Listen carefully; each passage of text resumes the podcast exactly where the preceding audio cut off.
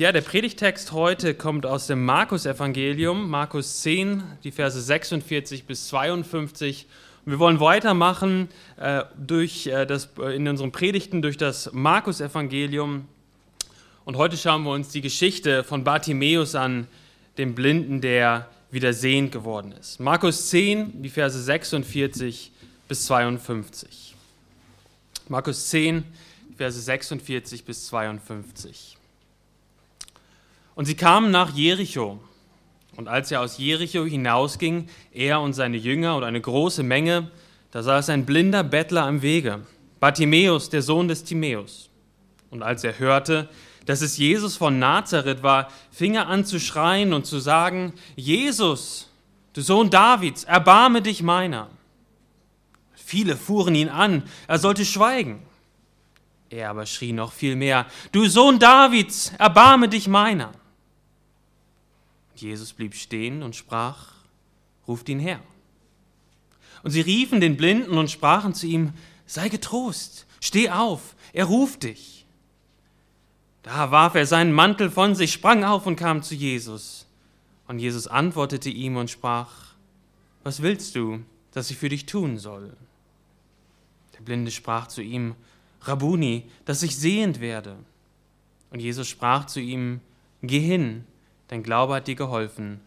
Und sogleich wurde er sehend und folgte ihm nach auf dem Wege.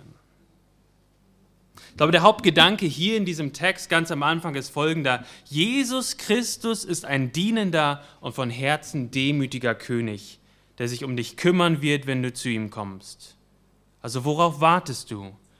Vertraue dich ihm an.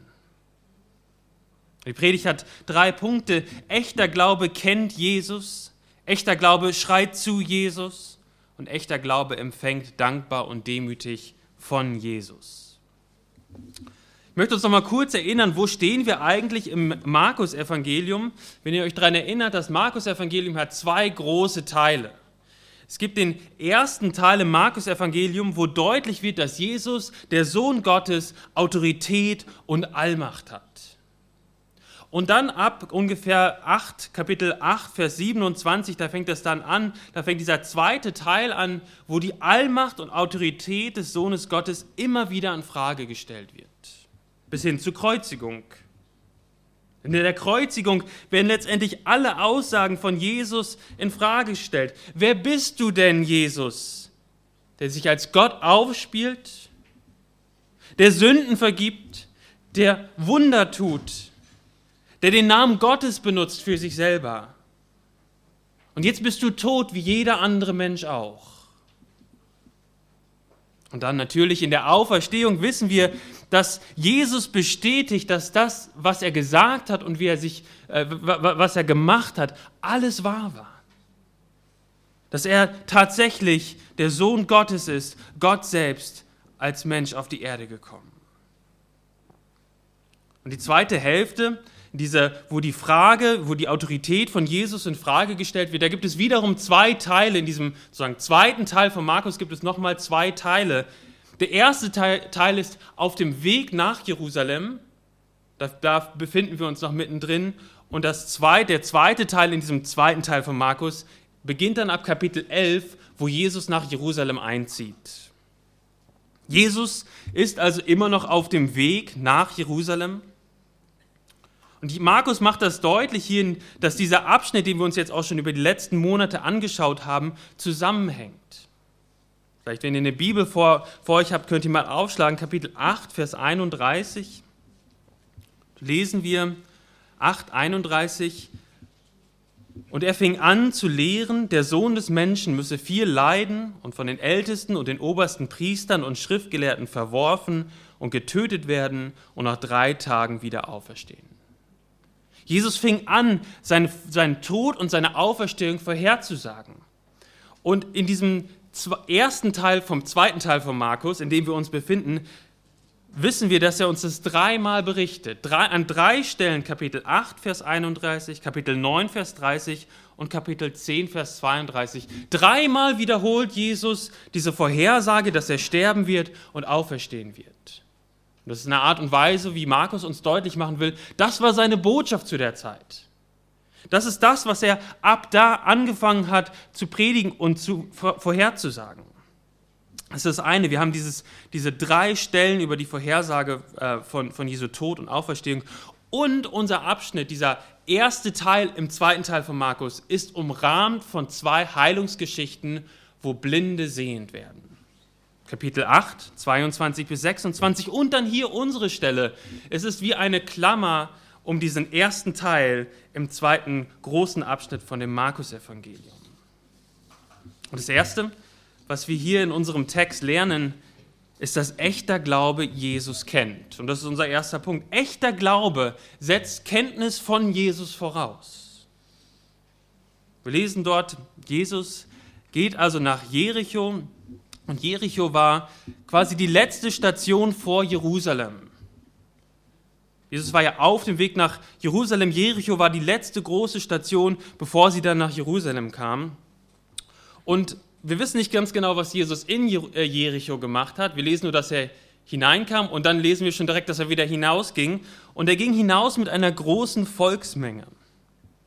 Und die Volksmenge, die ist vielleicht Jesus nachgefolgt, aber es war auch die Zeit des Passafestes um diese Zeit und unzählige Menschen aus ganz Israel haben sich aufgemacht nach Jerusalem, um das Passamahl zu feiern. Das Alte Testament hat es so angeordnet, dass, dass Familien nach Jerusalem ziehen sollen und dort das Passamal, um da das Passamal im Tempel zu schlachten. Also es ist eine Riesenmenge, die sich da mit Jesus auf dem Weg nach Jerusalem begibt. Und da sitzt ein Bettler. Wir kennen auch seinen Namen, Bartimäus, der Sohn des Timäus. War eigentlich nichts Ungewöhnliches, dass gerade um das Passafest herum Bettler am Straßenrand saßen. Es gab für Bettler keine Sozialversicherung, keine Haushaltshilfen, keine Blindenschrift. Wenn deine Familie dir nicht geholfen hat als Blinder oder du gute Freunde hattest, die dich versorgt haben, dann hattest du nicht groß andere Möglichkeiten, als anzufangen zu betteln. Meistens waren Bettler sehr arm und was sie hatten, war eine Sache, das war ihr Mantel. Dieser Mantel hatte zwei Funktionen. Zum einen hat der Mantel sie nachts warm gehalten. Und tagsüber haben sie den Mantel vor sich ausgebreitet oder im Schoß ausgebreitet, um dort Almosen zu empfangen. Aber dieser blinde Bartimäus war nicht wie die vielen anderen Bettler, die sicherlich auch auf dem Weg von Jesus gesessen haben. Dieser Bartimäus, der hatte irgendwie schon mal was von Jesus gehört und er vertraute darauf, dass Jesus ihm in seiner Blindheit helfen kann. Dieser blinde Bartimäus hatte echten Glauben. Jesus bestätigt ihm das ja dann am Ende, guckt mal in Vers 52, wo er sagt, geh hin, dein Glaube hat dich gerettet. Nun, was gehört zu diesem echten Glauben? Und das Erste, was dazu gehört, ist, dass echter Glaube Jesus kennt. Ich stelle mir das so vor, Bartimäus sitzt dort am Straßenrand, hunderte von Menschen gehen an ihm vorüber und er hört irgendwie in dem Gemurmel von den vorübergehenden Leuten, dass Jesus von Nazareth gerade vorübergeht. Und weil er etwas über Jesus weiß und er, und, und er weiß, dass Jesus ihm helfen kann, fängt er an, ihm nachzuschreien. Und was sagt er dort? Sohn Davids, Jesus, erbarme dich über mich. Und in dieser Art und Weise, wie Bartimäus Jesus hinterher schreit, steckt ganz viel Theologie drin. Es ist interessant, dass er nicht nur, nicht nur ruft, Jesus von Nazareth, du Wunderheiler, erbarme dich über mich. Das ist nicht, was er sagt. Er sagt, Sohn Davids, Jesus, erbarme dich über mich. Einige von euch wissen schon, was das bedeutet, aber vielleicht der ein oder andere sitzt hier und fragt sich, war Jesus ist doch der Sohn von Josef, oder? Nicht von David. Das habe ich doch, habe ich, da habe ich doch im Kindergottesdienst richtig aufgepasst. Ja, in, in der Weihnachtsgeschichte. Warum, warum ruft dieser Bartimäus jetzt Sohn Davids? Was meint der Blinde denn da? Nur man sieht, dieser einfache Mann kannte sich gut aus in der Theologie. Er wusste von einer Verheißung im Alten Testament über einen Nachfahren von König David. Und da lesen wir folgendes im 2. Samuel. Lesen wir, wenn deine Tage, und äh, Gott spricht zu David, wenn deine Tage erfüllt sind und du bei deinen Vätern liegst, so will ich deinen Samen nach dir erwecken, der aus deinem Leib kommen wird, und ich werde sein Königtum befestigen. Der wird meinem Namen ein Haus bauen, und ich werde den Thron seines Königreichs auf ewig befestigen. Auf diesen Nachkommen, den Gott dort David versprochen hat, auf diesen Nachkommen hofften die Juden seitdem. Aber wenn ihr die Geschichte kennt, ein König nach dem anderen verstrickt sich in Sünde, ist nicht treu und stirbt am Ende. Und es gibt kein ewiges Königreich. Selbst König David, ganz am Anfang in dieser, dieser, dieser, dieser Reihe von Königen, König David begeht eine unglaubliche Sünde. Die meisten von euch können sich wahrscheinlich erinnern, wo sie waren, wenn ein einschneidendes Erlebnis, wenn ihr ein einschneidendes Erlebnis gehabt habt oder eine besondere Nachricht euch ereilt hat. Ja, die, die meisten, die ich sag mal über 35 in diesem Raum sind oder ich sag mal über 40 auf jeden Fall, erinnern sich wahrscheinlich noch ziemlich genau, wo sie waren, als sie gehört haben, dass das World Trade Center angegriffen wurde. Da könnt ihr bestimmt ziemlich genau sagen, wo ihr das erste Mal von dieser schrecklichen Nachricht gehört habt. Und ich erinnere mich, ich war zwölf damals, ich erinnere mich tatsächlich nicht mehr daran, wo ich war. Aber ich erinnere mich an eine andere Situation. Ich weiß auch ganz genau, wo ich war, wo ich zum ersten Mal von David und Bathseba gehört habe. Von dem Ehebruch von David und dem Mord an dem Mann von Bathseba. Was? König David, der Goliath-Besieger, hat das gemacht? Ehebruch und Mord? Die Abgründe des menschlichen Herzens und Handelns wurden sichtbar und gleichzeitig erinnere ich mich noch wie heute, erinnere, ich mich daran, wie groß und gnädig und barmherzig Gott ist zu David. Aber David war ein Sünder. Aber Gott ist treu und steht zu seinen Versprechen. Das, was er dort in 2 Samuel verheißen hat, dazu steht er. Und dann kommt Salomo, sein, sein Sohn, ein weiser König, keine Frage, aber ein König mit unbändiger und nicht zu stillender Lust nach Frauen. Und diese Frauen, diese unbändige, nicht zu stillende Lust, die sind mehr und mehr von Gott abkommen. Aber Gott, Gott ist treu und steht zu seinen Versprechen. Und dann, dann kommt äh, Rehoboam, kein weiser König, und unter ihm ähm, äh, bricht dann auch schon die Herrschaft auseinander oder bricht auch schon Israel auseinander. Aber auch da, Gott ist treu und steht zu seinen Verheißungen, zu seinen Versprechen. Und dann kommen die Könige und die gehen die Könige. Und irgendwann geht Israel in die Gefangenschaft, zuerst das Nordreich und dann das Südreich. Aber Gott steht zu seinen Versprechen, er ist treu. Und dann? Dann hört Jesus auf und dann hört Gott auf zu sprechen. 400 Jahre lang spricht Gott nicht mehr. Überlegt euch das mal. Jahrhundertelang hatte Gott entweder direkt oder indirekt durch Propheten mit dem Volk Gottes kommuniziert. Es war ständig, dass Gott etwas gesagt hat. Und jetzt auf einmal, 400 Jahre lang, redet Gott nicht mehr. Aber Gott, Gott ist treu und steht zu seinen Versprechen. Und dann, dann kommen wir zu diesem Text aus unserer Textlesung. Da wird Jesus zum Tempel gebracht und was lesen wir da über Simeon? Wir haben das eben gehört. Er wartete auf den Trost Israels. Er, er, ihm wurde das irgendwie mitgeteilt durch den Heiligen Geist, dass er nicht sterben würde, bevor er den Gesalbten, das heißt den König, den Messias, den Sohn Davids sehen würde. Und dann sieht er dieses Baby und sagt, jetzt kann ich in Frieden sterben. Warum? Weil er weiß, dass der Messias da ist. Das ist Weihnachten. Jesus, der Sohn Davids, der König, ist auf die Erde gekommen. Und hier in unserem Text, dieser blinde Bartimäus schreit diesem Zimmermann aus Nazareth nach und diesem Wunderheiler aus Israel, Sohn Davids, Jesus, erbarme dich. Er hat ein richtiges Verständnis von Jesus und dort beginnt echter Glaube. Damit Jesus am Ende zu diesem Mann sagen kann, dein Glaube hat dich gerettet, musste dieser Mann wissen, wer Jesus war. Das ist auch wahr für uns. Ohne die Eckpunkte und grundlegenden Wahrheiten über Jesus zu kennen, kann niemand im biblischen Sinne an Jesus glauben. Deswegen ist ja die Predigt so wichtig. Deswegen ist es ja auch so wichtig, dass wir rausgehen, auch in alle Nationen, dass wir Bibel übersetzen und Jesus predigen. Hätte der Blinde nie von Jesus gehört, hätte er nicht gewusst, wer Jesus ist, dann hätte er auch nie geschrien und wäre zu Jesus gerannt. Meine Frage für dich und mich heute Morgen ist, kennst du Jesus? Kennst du Jesus? Und im biblischen Sinne echt zu glauben, musst du den richtigen Jesus kennen.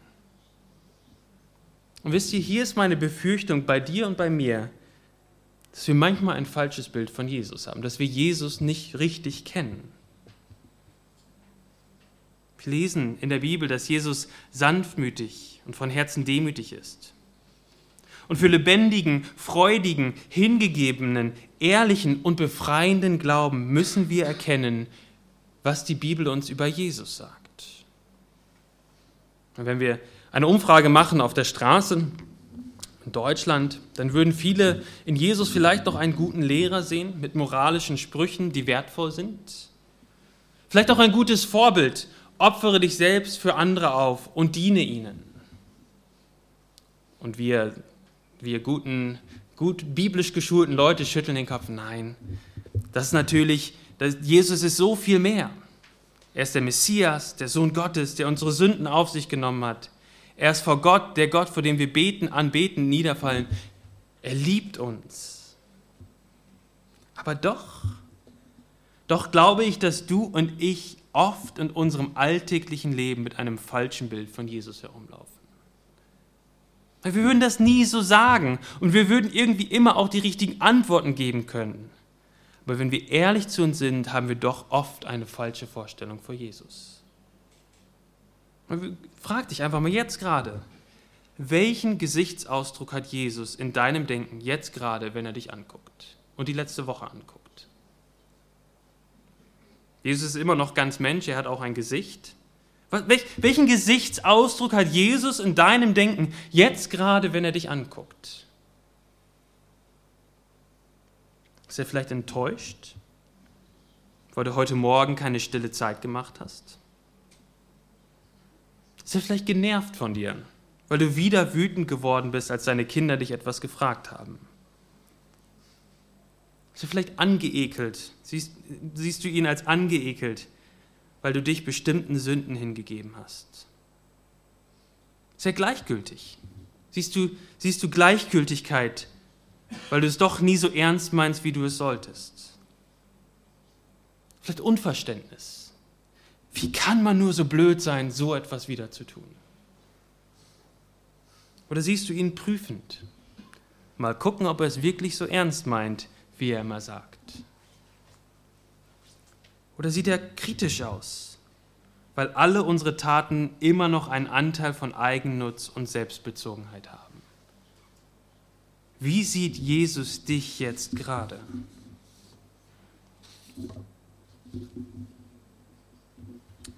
Nun, wir sehen Jesus nicht. Wir können sein Gesicht nicht sehen so wie ich euch jetzt sehe oder so wie ihr mich seht. Aber woher weiß ich, wie Jesus zu mir steht und welche Haltung er mir gegenüber hat? Ich möchte uns warnen, deine Gefühle darüber, was Jesus jetzt, wie Jesus jetzt wo zu dir steht oder wie er über dich denkt oder was für einen Gesichtsausdruck er hat, wenn er dich sieht, sind keine guten Ratgeber dafür, was Jesus wirklich über dich denkt. Du hast vielleicht Blähungen und hast schlecht geschlafen. Du kannst alle möglichen Dinge fühlen. Das meine ich ernst. Deine Gefühle sind kein guter Ratgeber dafür, um das herauszufinden, was Jesus über dich denkt. Woher weißt du, wie Jesus jetzt gerade über dich denkt? Und ich glaube, da kann uns Bartimäus helfen. Dieser blinde Bartimäus wusste, dass Jesus nicht enttäuscht, genervt, angeekelt, gleichgültig, prüfend oder kritisch ist. Je Bartimäus wusste, dass er der Sohn Davids ist, der gekommen ist, um das ewige Königreich aufzubauen und sich der Probleme seiner Kinder annehmen wird. Er wusste, dass er sich über Kranke und Blinde und Ausgestoßene erbarmt hatte und dass das Leiden ihn zum Handeln bewegt hatte. So ruft er aus voller Kehle, Sohn Davids, Jesus, erbarme dich meiner.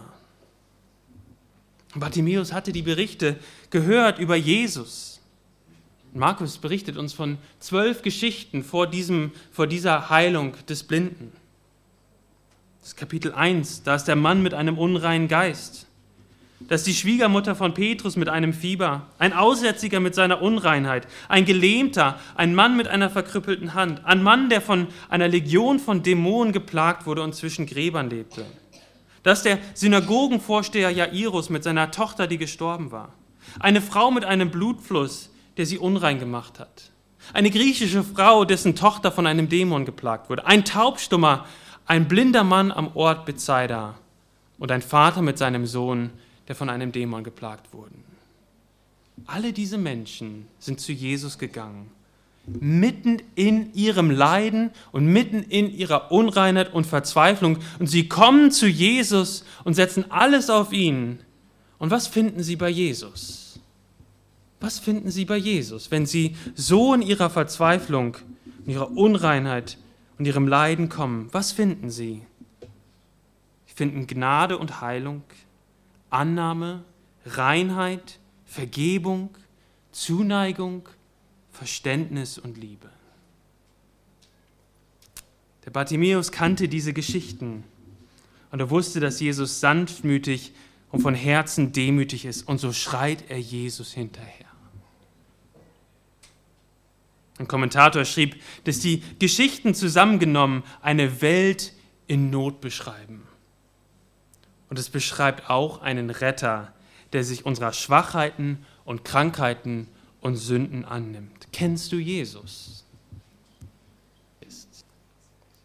Ich weiß nicht, vielleicht, vielleicht sitzt du hier und sagst, aber ich habe mich doch selbst in diese Situation reingeritten. Wie kann ich dann erwarten, dass Jesus mir vergibt und mit mir durch diese Situation geht? dann kennst du Jesus und seine Gnade nicht. Ja, du hast dich vielleicht selbst da reingeritten in die Situation. Aber Jesus ist doch nicht gekommen, um Gerechte zu rufen, sagt er sondern die Sünder zur Buße. Diejenigen, die am Ende ihrer Kräfte sind und verzweifeln in ihrer Situation und auch verzweifeln in ihren eigenen Entscheidungen. Und da steht Jesus und er liebt dich, obwohl du es nicht verdient hast, mitten in dem Chaos deines Lebens und der Verzweiflung. Jesus liebt dich.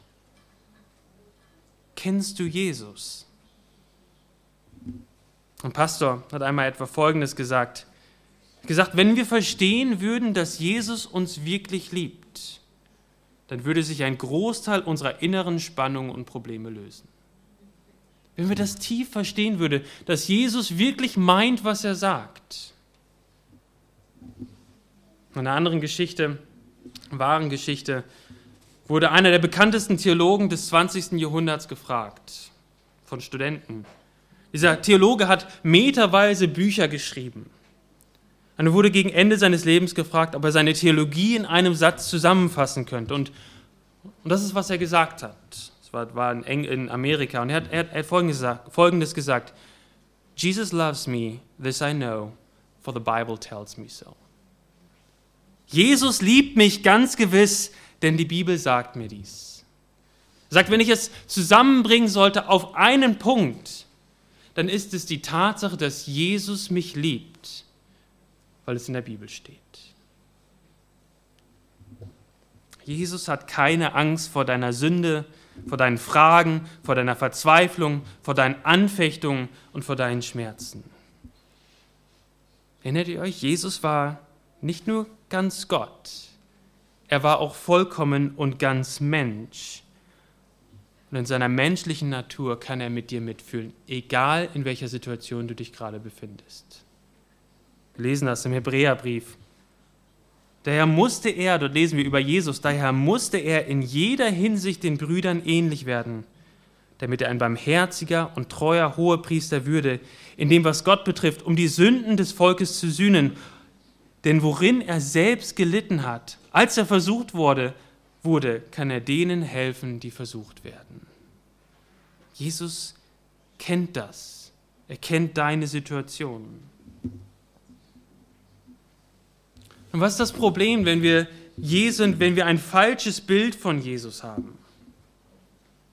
Wenn wir Jesus nicht sehen, wie er voll Barmherzigkeit dasteht und uns in unserer, unserer Suppe sieht, wenn, wenn wir nicht sehen, wie er, wie er in Gnade dort steht, wenn wir nicht, nicht, nicht, ihn nicht sehen als unseren treuen Hohepriester, der für unsere Sünden gestorben ist, der mir helfen kann und helfen will, wenn wir nicht seine unbändige und unverdiente, gnädige Liebe für uns sehen, dann werden wir nicht so handeln wie der Blinde. Dann werden wir nicht zu Jesus rennen. Dann werden wir uns verstecken, werden versuchen, es irgendwie wieder recht zu biegen. Aber wir werden nicht wie dieser blinde Bartimäus zu Jesus rennen und zu ihm schreien. Das ist genau aber Teil von echtem Glauben. Nicht nur Jesus zu kennen, sondern das ist unser zweiter Punkt. Echter Glaube schreit zu Jesus. Bartimäus, so lesen wir dann weiter in unserem Text, schreit Jesus nach. Und die Menschenmenge, vielleicht auch die Jünger, lesen wir in Vers 48. Wir wissen nicht ganz genau, wer das, wer das gesagt hat, aber sie sagen: Hör auf damit, schrei nicht so rum. Vielleicht haben sie versucht zu sagen, ja, Jesus hat jetzt was Besseres zu tun. Er ist auf Weg nach Jerusalem. Er hat jetzt keine Zeit für dich, du, du Bettler, du bist sowieso so unbedeutend. Aber der Bartimäus schreit umso lauter. Das ist seine Chance. Wer, was, wenn Jesus jetzt weitergeht? Und so schreit er sich die Kehle aus dem Leib. Das muss schon eine komische Situation gewesen sein. Ich stelle mir das vor, wie dort so eine Menschenmenge vorbeigeht und da ist ein ausgewachsener Mann und schreit aus voller Kehle. Normalerweise hören wir ja keine Menschen, ich weiß nicht, wann ihr das letzte Mal Menschen gehört habt, die in der Öffentlichkeit aus voller Kehle geschrien haben. Es gibt eigentlich nur eine Gruppe von Menschen, die das regelmäßig hört, das sind Eltern. Dazu gehöre ich ja auch. Ich höre ziemlich regelmäßig Menschen, zwei Menschen aus voller Kehle schreien. Und immer wieder kommt es vor, ja, dass, dass auch unsere Kinder schreien. Und je älter sie werden, desto lauter werden sie. Ähm, und manchmal muss man echt aufpassen, dass man nicht zu nah mit dem Ohr an den Mund geht, weil es sonst wirklich klingeln kann in den Ohren. Es ist so laut. Die Eltern, die kennen das wahrscheinlich. Und das sind so, die sind so klein. Wenn ein ausgewachsener, ein, ein, ein Mann mit aus voller Kraft schreit. Könnt ihr euch das vorstellen? Über diese Menschenmassen legt sich dieses herzzerreißende Gebrüll von Bartimäus. Und je mehr in der Menschenmasse ihn hören, desto stiller wird es. Und desto mehr Leute hören diesen Schrei. Jesus hält an. Und das ist auch interessant, guckt nochmal in dem Text. Was macht Jesus? Jesus hält an und lässt ihn rufen. Bartimäus bekommt eine Audienz beim Sohn Davids, dem König.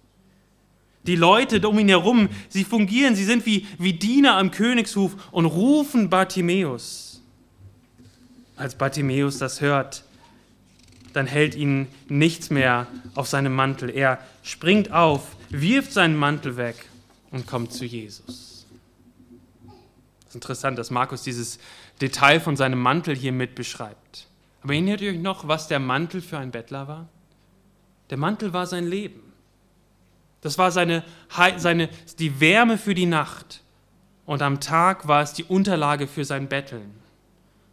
Und er lässt einfach alles liegen, dort mitten in dem Gedränge der Menschen. Er wusste nicht, ob er diesen Mantel wiederfinden wird. Aber es ist ihm egal, weil der König ihn gerufen hatte. Er hatte eine Audienz beim Sohn Davids. Warum war Bartimäus so begeistert, als er hört, dass Jesus ihn ruft? Weil er Jesus kannte. Und vielleicht bist du hier und du vertraust Jesus noch nicht. Denkst vielleicht viel nach, bist interessiert daran, aber, aber du vertraust Jesus noch nicht. Und doch merkst du innerlich, dass es einen Gott gibt, der heilig und gerecht ist und dass du nicht vor ihm bestehen wirst. Und, vielleicht haderst du mit dir. weil du dich schämst und dich fragst, ob jemand, Jesus jemanden wie dich überhaupt nochmal annimmt. Und, und ich sag mal, wenn er das machen, wird, machen würde, was muss ich denn dann alles machen, um zu beweisen, dass ich, dass, dass ich es ernst meine? Das Bartimäus so ein wunderbares Beispiel für uns. Bartimäus wusste zwei Dinge. Er hatte ein Problem, das er nicht lösen konnte. Und zweitens wusste er, dass Jesus, der König, fähig und willens ist, Menschen zu helfen wie ihm. Und so schreit er zu Jesus. Und wenn du denkst und du heute Morgen hier sitzt und denkst, dass Glauben, Vertrauen auf Jesus etwas ist, wo wir etwas für Gott leisten oder durch unsere Taten Gott irgendetwas beweisen, dann hast du christlichen Glauben missverstanden. Der christliche Glaube ist das schreiende, sich auf Jesus werfende Vertrauen. Ich kann nichts, du musst, Jesus. Ich habe nichts, du hast alles. Ich bin Sünder, du bist der Sündenvergeber. Ich habe es nicht verdient, aber du bist voller Gnade. Das ist dieser Jesus und wir hatten das ja auch letzte Woche schon in diesem Schlüsselvers aus Markus Kapitel 10, Vers 45, denn der Menschensohn ist nicht gekommen, dass er sich dienen lasse, sondern dass er diene und sein Leben gebe als Lösegeld für die vielen. Jesus ist ein echter König, ein echter König, der dient, der sein Leben an Kreuz gibt, damit du und ich Leben haben können. Er stirbt an unserer Stelle am Kreuz, damit jeder, der auf ihn vertraut, ewiges Leben hat. Ich möchte dich fragen, wenn du das noch nicht, wenn du Jesus noch nicht vertraust, worauf wartest du? Dass du besser wirst? Dann wartest du vergeblich. Du wirst nie etwas haben. Wir sind alle vor Gott wie Bartimäus, geistlich blind und hoffnungslos verloren. Und Jesus ist unsere einzige Hoffnung.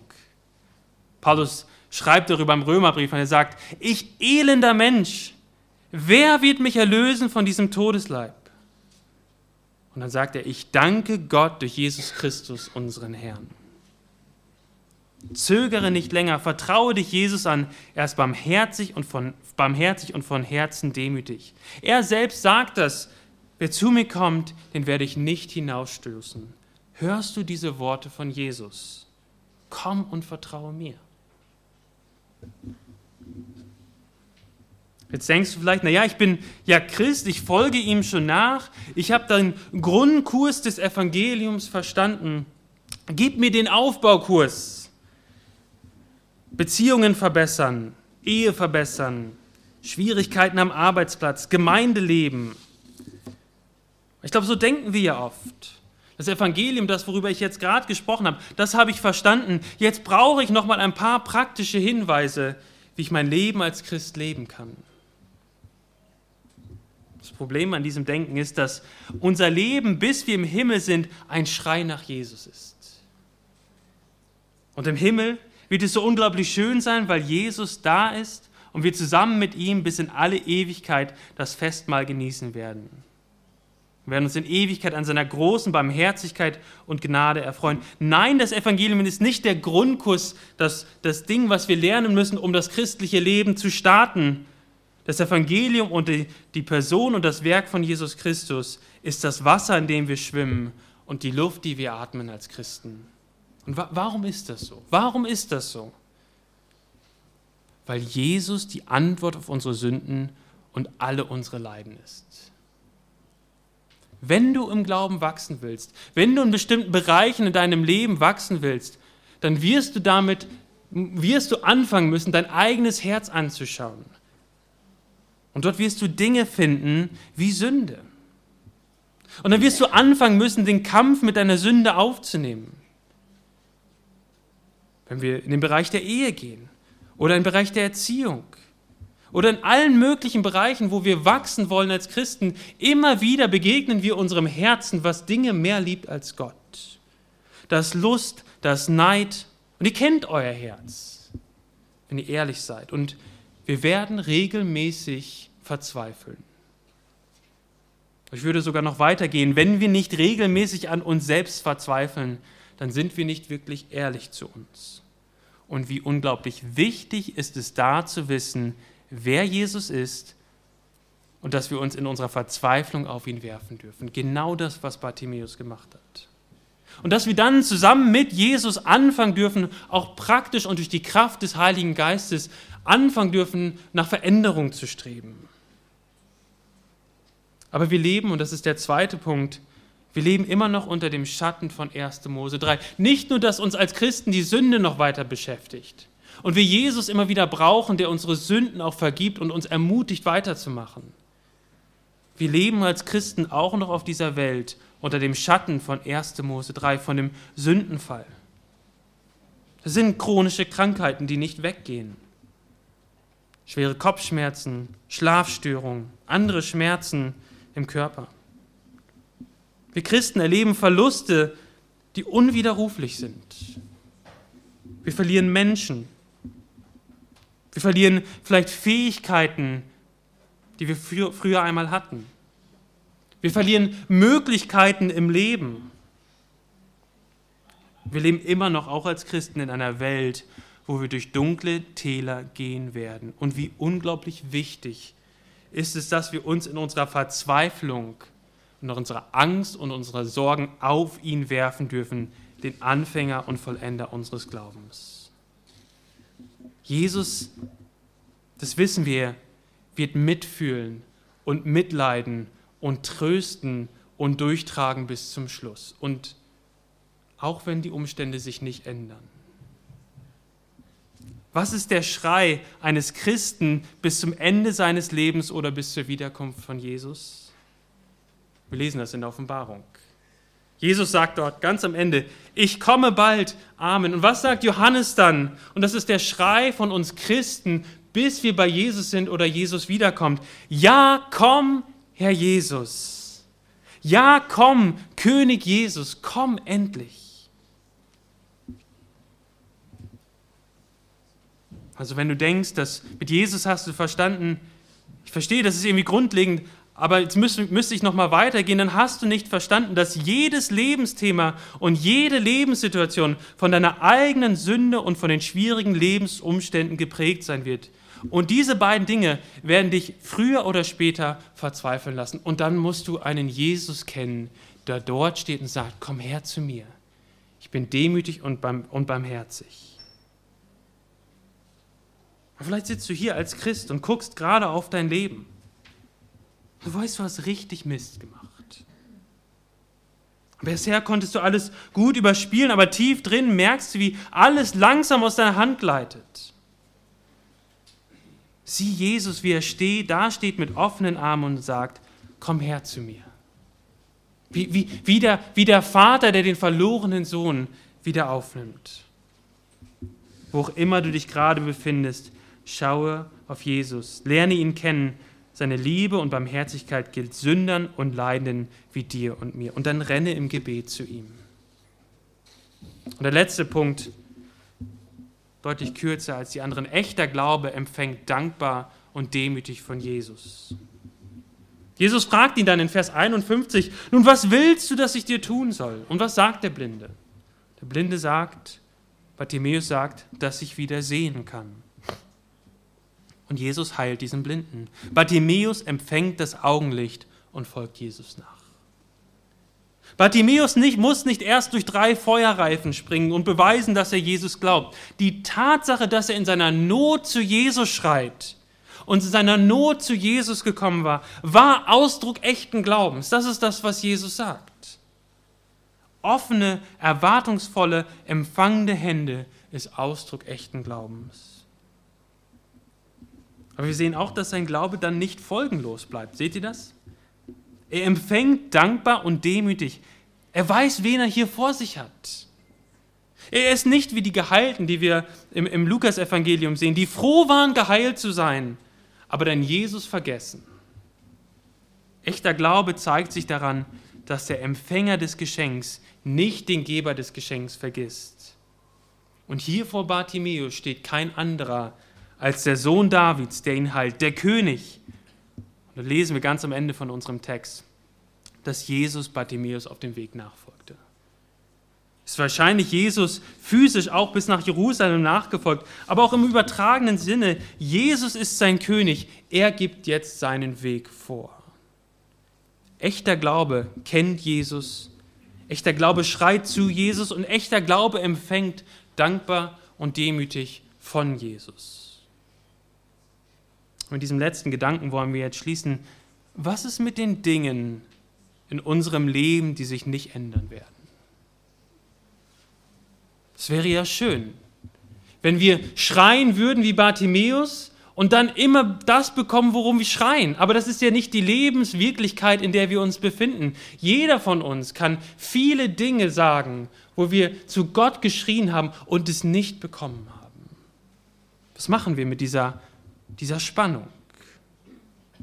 Vielleicht eine bestimmte Sünde oder eine Neigung, die hartnäckig ist und mit der du dich vielleicht bis zum Ende deines Lebens abkämpfen musst. Oder Lebensumstände, die nicht rückgängig gemacht werden. Das Baby, was wir im September in der 15. Schwangerschaftswoche verloren haben, wird nicht wieder zurückkommen. Nun, Jesus beantwortet im Hier und Jetzt viele unserer Schreie. Er vergibt uns und verändert uns und verändert uns mehr und mehr in sein Bild hinein.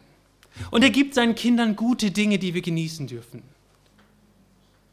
Aber wisst ihr, manche von unseren Schreien werden erst beantwortet, wenn Jesus wiederkommt.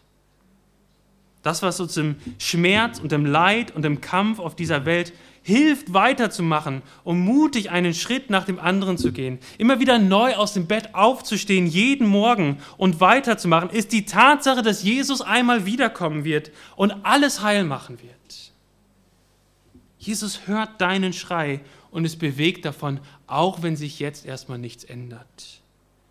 Nicht jeder Schrei eines Christen wird Jesus hier auf der Erde beantworten.